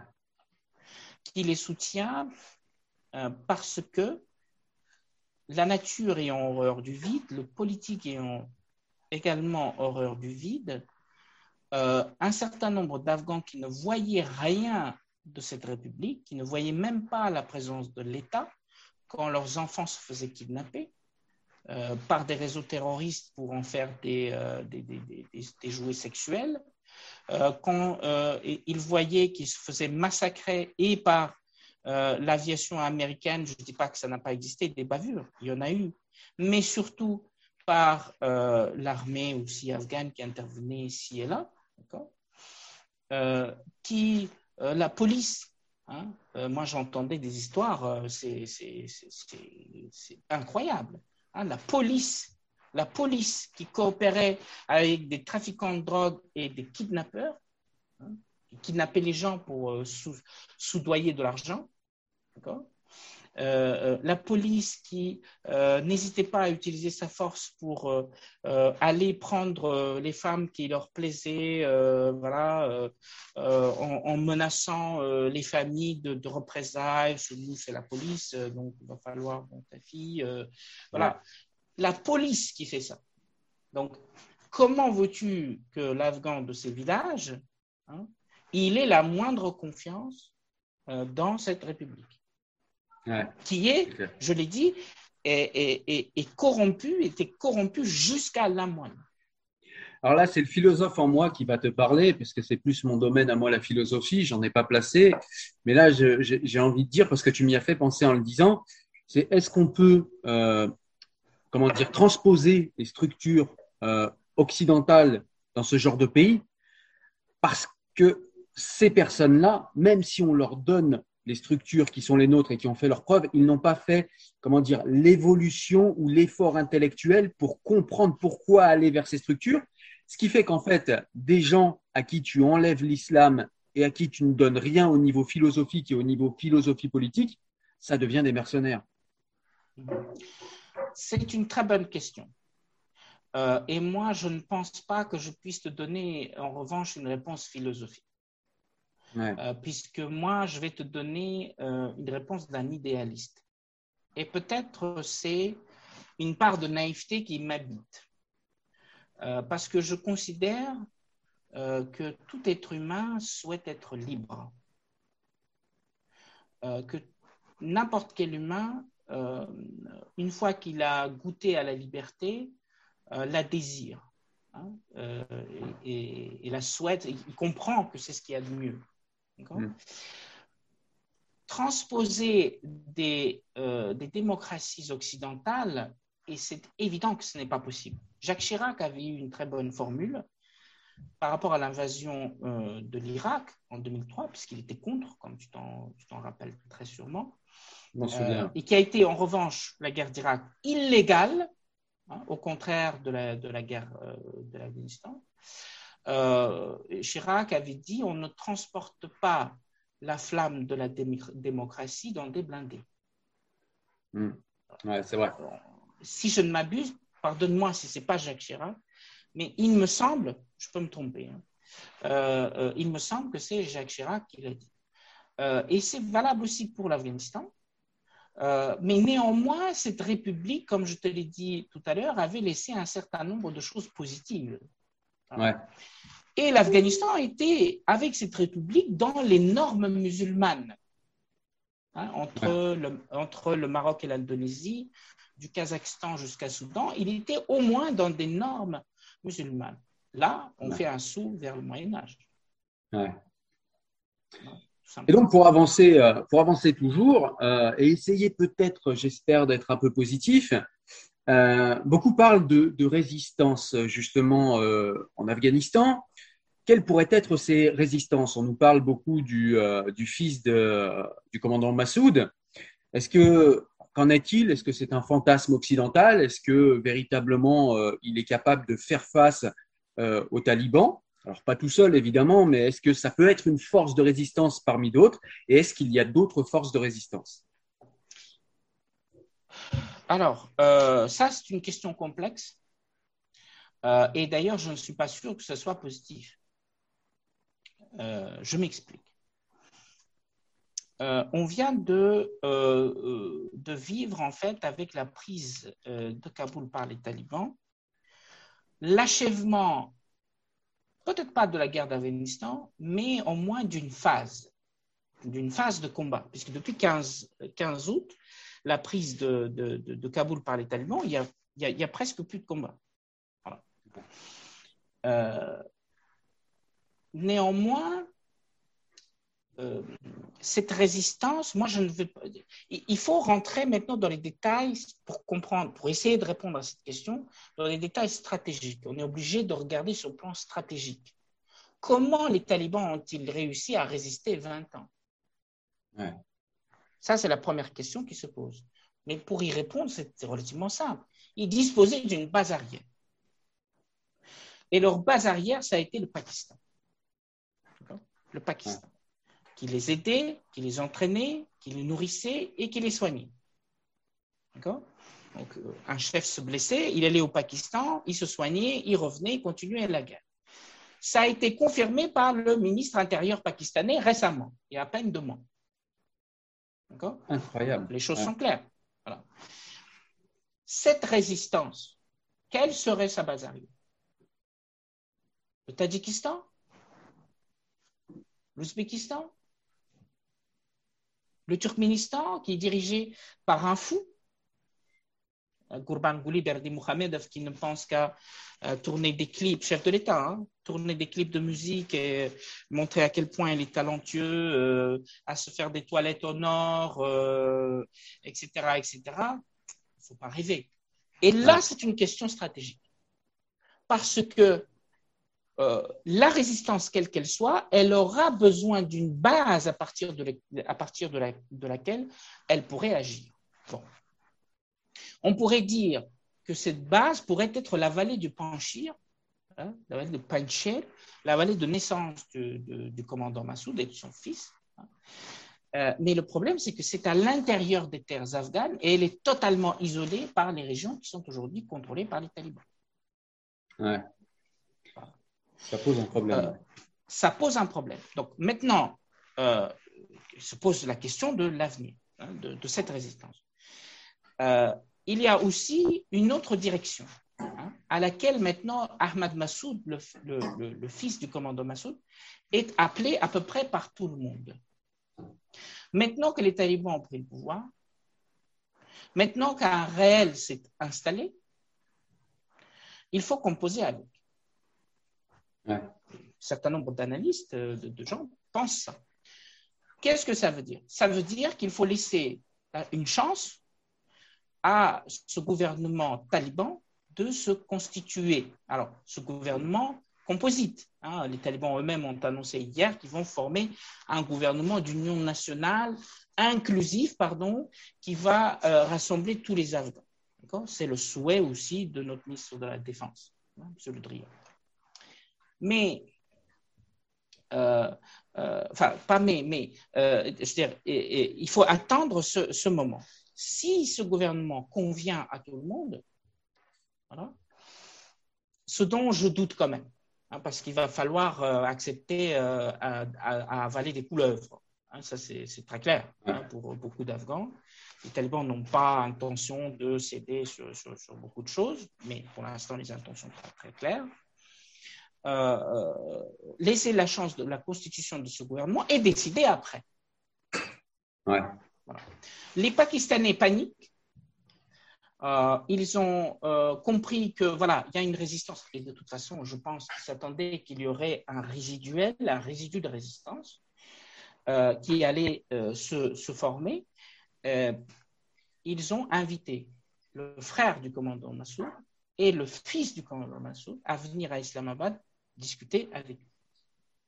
Ah le frère est pas rien. Ouais. Le frère est parti, le fils a refusé. Ouais. Il y a aussi le vice-président, le premier vice-président euh, afghan, euh, Amrullah Saleh, euh, qui est également du Panchir et qui est parti de Panchir. Depuis hier, il a déclaré. Il s'est déclaré comme chef de l'État légitime et intérimaire de l'Afghanistan. Pourquoi? Parce que, et il n'a pas tort, la constitution de l'Afghanistan est encore en cours puisque la communauté internationale reconnaît. personne n'a rien dit. Ce n'est pas parce qu'un président démissionne qu'une république cesse d'exister. Tout à fait.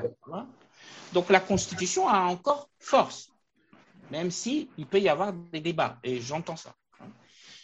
sur la base de cette constitution, et étant donné qu'il était premier vice-président, il dit que je suis maintenant, et étant donné qu'on a un président qui est fuyard, qui a fui comme un lâche, et qu'il est voleur, euh, je suis le président. Une première chose vient d'arriver aujourd'hui même. L'ambassadeur d'Afghanistan à Dushanbe au, au Tadjikistan vient de décrocher le portrait du président Ashraf Ghani et vient de mettre justement euh, sur le mur le portrait de ce premier vice-président qui finalement, ce diplomate dit très clairement qu'il reconnaît Amrullah Saleh comme son nouveau chef de l'État probablement que c'est un mouvement qui va être poursuivi par d'autres diplomates, j'en sais rien, mais en tout cas, cette action a eu.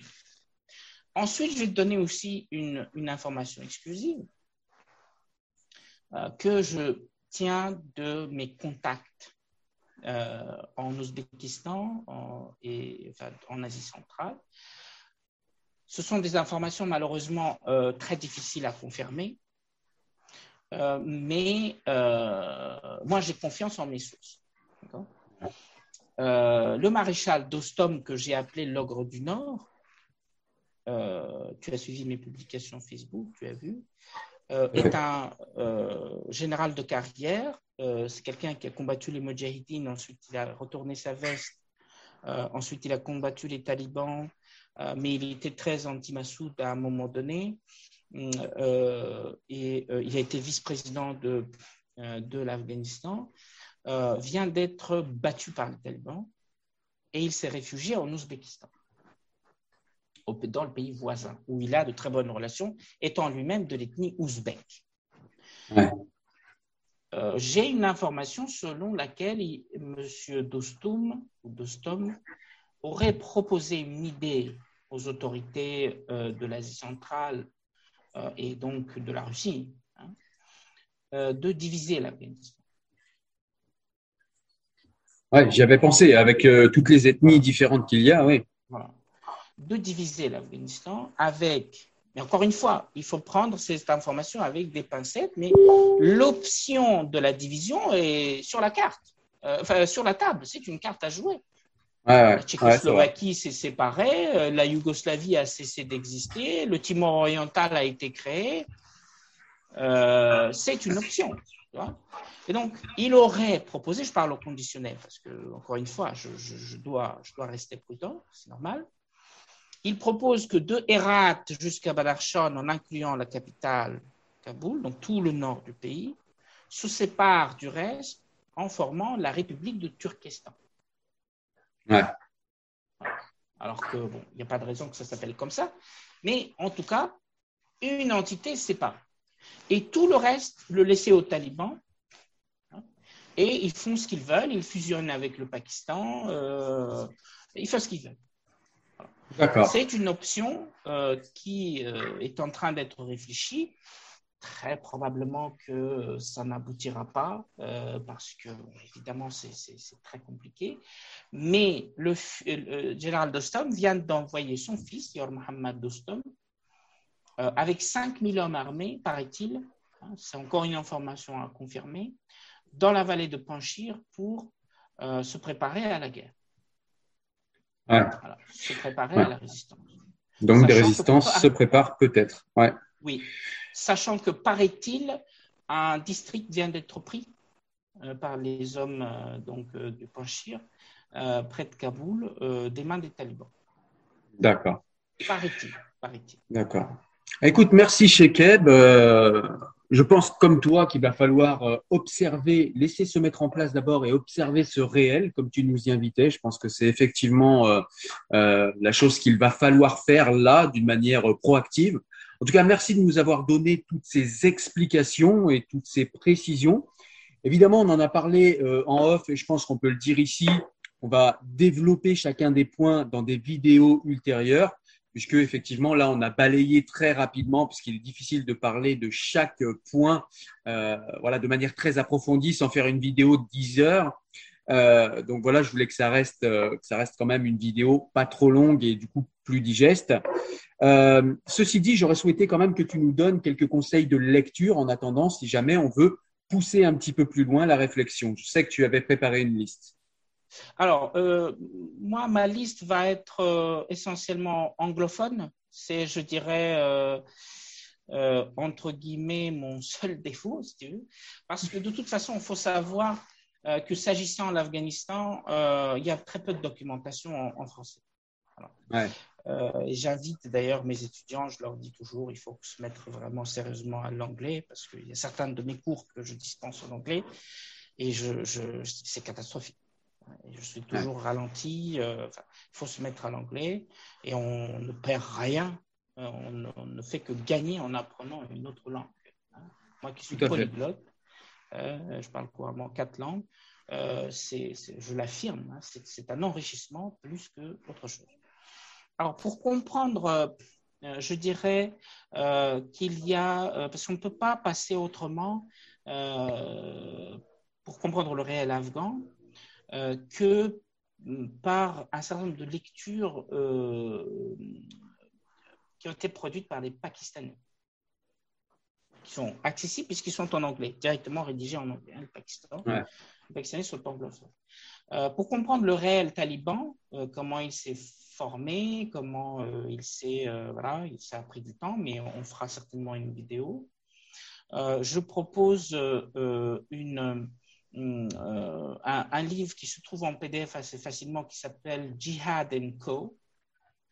Euh, par euh, le général Aisha Ahmad, qui est un général pakistanais, une étoile, qui a, mm, en tout cas, il l'affirme, a permis la justement création de ce mouvement. Mais encore une fois, c'est un général pakistanais. les généraux pakistanais et les militaires pakistanais euh, de manière générale, ont cette fâcheuse tendance de beaucoup mentir. Mais néanmoins, un certain nombre de faits peuvent être corroborés et vérifiés. C'est pour ça que j'ai. Euh, mais ça permet de donner aussi une idée de ce, qui, de ce que les Pakistanais veulent en Afghanistan. Euh, il y a aussi le, le, livre de Madi Hafzal qui s'appelle Pakistan Under Siege, Hein, le Pakistan euh, sous le siège, euh, pour bien comprendre euh, pourquoi les renseignements pakistanais insistent à soutenir les talibans, parce qu'ils se considèrent totalement assiégés. Tout à l'heure, je t'ai expliqué le principe de prise en sandwich. et le soutien continue, etc. le livre du journaliste, un très brillant journaliste pakistanais, Ahmad Rashid, qui s'appelle Taliban, les talibans, euh, où on explique aussi ce mouvement de l'intérieur, comment il pense, comment il réfléchit, euh, quel est son rôle euh, dans la société afghane, quel a été son rôle dans l'histoire récente de l'Afghanistan. et essentiellement, ces trois livres, ça va, je sais que ça va intéresser beaucoup de gens, parce que ça leur permettra de comprendre beaucoup. Euh, ensuite, euh, bon, comme j'ai pas de, j'hésite un peu parce qu'il n'y a pas de lecture euh, en français. en anglais, on peut aussi se référer au courrier. Enfin, en français, on peut aussi se, se, se référer au courrier international s'agissant l'Afghanistan. Moi, je suis abonné. On, on, peut trouver de très bons articles et qui sont plutôt de bonne facture. Hein. D'accord, ça c'est intéressant. Tout le reste, voilà, tout le reste, j'émets quelques euh, réserves, si j'ose dire. D'accord. Eh écoute, merci beaucoup, Shekeb. Une dernière petite question avant de partir. Si jamais euh, les euh, téléspectateurs qui nous regardent souhaitent te rejoindre sur Internet, où peuvent-ils te joindre? Bah, Ils peuvent me joindre sur ma page Facebook, hein, sur ma page Facebook Béjane Alexandre, ou plutôt Alexandre Zmaraï. Euh, tu pourras certainement en mettre les coordonnées. Tout à fait, je mettrai ça en lien. Voilà, et éventuellement mon adresse email, euh, je suis joignable euh, assez facilement. D'accord. Eh bien, écoute, merci beaucoup pour cet éclairage. Et puis, comme nous l'avons dit, nous allons faire des vidéos où nous allons creuser un petit peu plus chaque point que nous avons vu dans cette vidéo afin de donner vraiment des éléments concrets, intéressants, précis euh, et, donner peut-être des clés de compréhension aux Français, puisque comme tu l'as dit, on n'a pas beaucoup de littérature euh, sur le sujet en français, et donc du coup, bah, c'est vrai que c'est un sujet euh, j'ai envie de dire, c'est un sujet qu'on connaît peu. Et, et, mis à part Olivier Roy, que j'ai arrêté de lire depuis que j'ai écouté sa description et sa conception de la laïcité, ben, c'est vrai qu'on n'a pas grand monde. Tout à fait. Mais en tout cas, si tu permets un dernier mot, on a Gilles Keppel qui vient de s'exprimer sur le sujet et je le, je le rejoins complètement. C'est ce que je disais d'ailleurs il y a plusieurs jours sur ma propre vidéo, euh, mon direct sur, sur Facebook.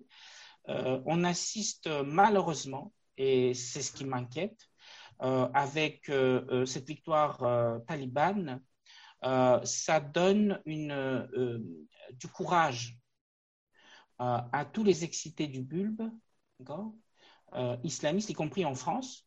Hein. on a vu, mm. par exemple, le, le chef de Baraka City euh, sont, félicités, hein, des gens détestables, hein, puisque euh, des gens qui défendent un régime comme ça ne peuvent être que des gens détestables, euh, et certains autres individus qui, qui applaudissent. Et c'est très dangereux parce que il y a un réel risque derrière, et c'est ça que Biden n'arrive probablement pas à comprendre, c'est la constitution d'une espèce de nouvelle plateforme à partir desquelles tous ces fous de Dieu, hein, les fous d'Allah, euh, pourraient euh, trouver, euh, bah, ma foi, une plateforme d'approvisionnement, une plateforme de, de financement, etc., etc. Et ça, c'est un danger pour chacun d'entre nous, ici en Occident, mais aussi en Russie, en Chine, en Inde et même ailleurs.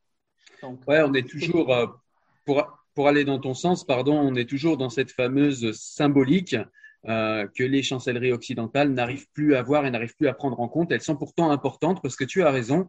Il y a des gens qui se sentent poussés des ailes alors que alors qu'il n'y a pas de quoi en vérité quand on regarde véritablement les choses. Exactement, exactement. Donc un, danger nous guette. Euh, il ne faut pas que nous soyons neutres là-dessus, hein, parce que nos enfants, nous ne le pardonneront pas. Tout à fait. Euh, euh, le problème, c'est qu'on combat avec les armes, mais l'idéologie ne se combat pas avec les armes. Il faut conjuguer euh, une méthode qui soit, pourquoi pas les armes, parce que quand on nous menace, il faut bien se défendre. Je suis totalement pour. mais il faut aussi travailler sur le plan idéologique, et là, il n'y a rien. Euh, ni euh, en France, ni en Allemagne, ni en Occident. Il n'y a rien de cohérent. On n'a que notre système éducatif qui malheureusement est totalement débordé et ne sait pas comment prendre euh, la chose. On a vu avec Samuel Paty. N'est-ce pas? Tout à fait. Paix un, pauvre professeur qui, faisait, qui ne faisait que son travail. je rends hommage à son travail et aussi à sa famille, et que c'est un danger qui nous guette toutes et tous. Il faut que nous en soyons conscients. Eh ben ouais, pour l'instant, on va devoir se contenter de gens comme nous qui font leur petit travail dans le coin. Et d'ailleurs, j'encourage euh, ceux qui nous regardent à aller sur ton profil parce que c'est vrai que sur ces sujets-là, eh bien, tu es extrêmement pertinent et intéressant et tu fais le travail. Et c'est pas si euh, c'est pas si simple parce qu'il faut quand même être courageux et c'est pas euh, c'est pas souvent qu'on le voit malgré tout. Je te remercie une nouvelle fois, chez Keb, en tout cas, et puis et puis je te dis à de prochaines vidéos. Alors j'espère. Oui, bien sûr, avec plaisir. Avec plaisir. Salut. Bye.